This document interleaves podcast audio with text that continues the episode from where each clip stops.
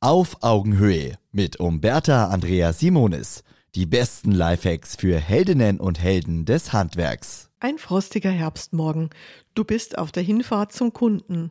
Das wird dein dritter Einsatz in kurzer Folge bei ihm. Seine Heizung geht schon wieder nicht.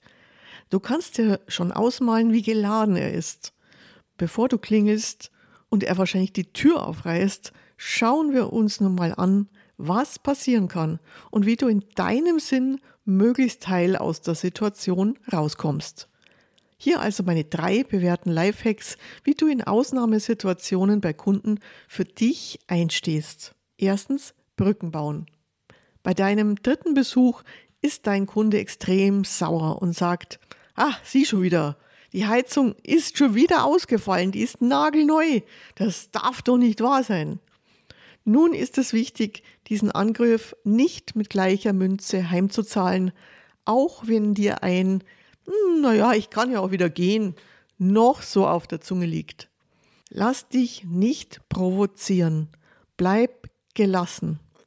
Baue deinem Kunden eine Brücke, indem du hier erstmal Übereinstimmung suchst. Da bin ich ganz Ihrer Meinung. Das sollte wirklich nicht sein. Und deswegen bin ich da. Zweitens Grenzen setzen. Nun kann es natürlich sein, dass dich dein Kunde weiter anschießt.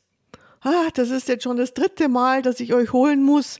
In euren Scheißladen habe ich langsam kein Vertrauen mehr und Sie haben ja auch nichts ausgerichtet die letzten beiden Male.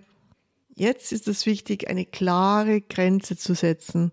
Ein wirksames Stoppsignal kann sich so anhören. So können wir nicht miteinander reden. Wir wollen ja eine gute Lösung haben ich gehe jetzt kurz raus und komme in zehn Minuten wieder und dann fangen wir nochmal an. Das funktioniert tatsächlich sehr gut. Der Kunde hat so Gelegenheit, Abstand zu seinen Äußerungen zu finden und aufzuwachen. Viele Kunden entschuldigen sich dann für ihre Ausfälligkeiten und du kannst in Ruhe weiterarbeiten. Drittens, gut für dich sorgen. Gerade wenn du zu sehr herausfordernden Kunden und Situationen kommst, sorge gut für dich, indem du für dich ganz klar hast, wo deine Grenzen sind. Persönliche Beleidigungen seitens des Kunden musst du dir nicht gefallen lassen. Du kannst den Kunden direkt konfrontieren.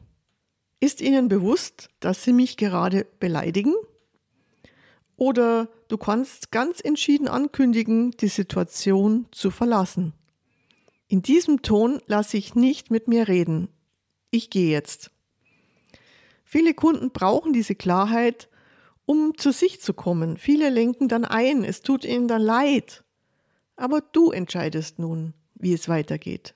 So bist du nicht Opfer, sondern bleibst immer handlungsfähig. Auf Augenhöhe. Ein Podcast von Umberta Andrea Simonis, Simonis Servicekultur und Holzmann Medien. Eine neue Folge hört ihr immer montags, überall, wo es Podcasts gibt.